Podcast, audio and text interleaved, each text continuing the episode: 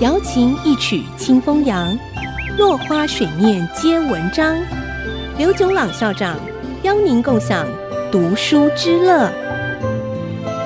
这里是爱惜之音 FM 九七点五，欢迎收听《落花水面皆文章》，我是刘炯朗。今天我们讲水的未来。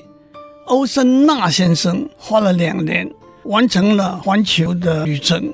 探索水的各种面貌，最后他发表了七点感想：第一，水是一切人性的起点，再也没有比获得水资源更优先、更重要的事。在科学和经济如此发达的今天，地球上仍然有很多人得不到清洁卫生的可用水，这点让人难以安心。能够轻易取得用水的人，必须懂得珍惜这个特权，也必须负起处理污水的责任。第二，水来自大自然，保护自然环境是确保水资源的最佳方式。毁断最宝贵、最重要之物的源头，将会是不可宽恕的愚蠢行为。第三，水是人类的共同资源。地球上每一个角落的水都相互有密切的关联。地球上的水分布的并不均匀，在水资源的控制上，我们不能自私，必须考虑到他人，必须用协调和合作代替争执和战争。第四，水资源的管理是一个政治责任，在决策过程和管理作业里头，诚实无私。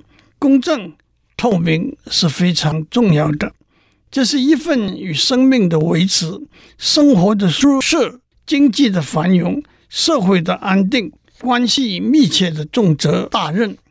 第五，决策者往往会犯两种错误：第一是重视硬体设施而忽视管理和运作，强调开源而忽视节流。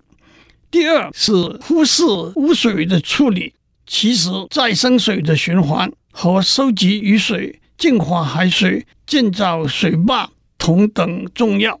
第六，水是生活中不可或缺的资源，穷人应该有权利免费获得固定数量的水，这是最基本的社会福利。第七，许多和水有关的事。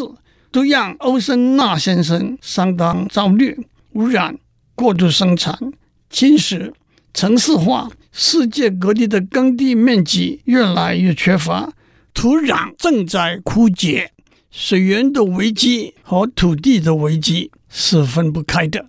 从科技观点来看，我们相信欧森纳和专家学者提出的问题和危机确实是真的。一旦我们知道了问题的存在和危机的潜伏，我们必须努力积极地寻求解决之道。也相信许多问题还是有解决的方法。当然，这需要人和人之间、政府和政府之间的相互合作。约翰福音第四章说：“耶稣远行，走累了，坐在井边休息。一位妇人前来打水。”耶稣向他讲述活水的道理。耶稣说：“喝了井水后还会再渴，但是喝了我赐的水将永远不渴，而且这水将在他里头成为泉源，涌出活水，使他得到永生。”正如南宋朱熹的一首诗：“半亩方塘一鉴开，天光云影共徘徊。”问渠哪得清如许？为有源头活水来。活水是清澈无尽的，我们不必寻找一个无限大的池塘，要找的是活水的源头。今天先讲到这里，我们下次再见。落花水面皆文章，联发科技真诚献上好礼，给每一颗跃动的智慧心灵。Thank you.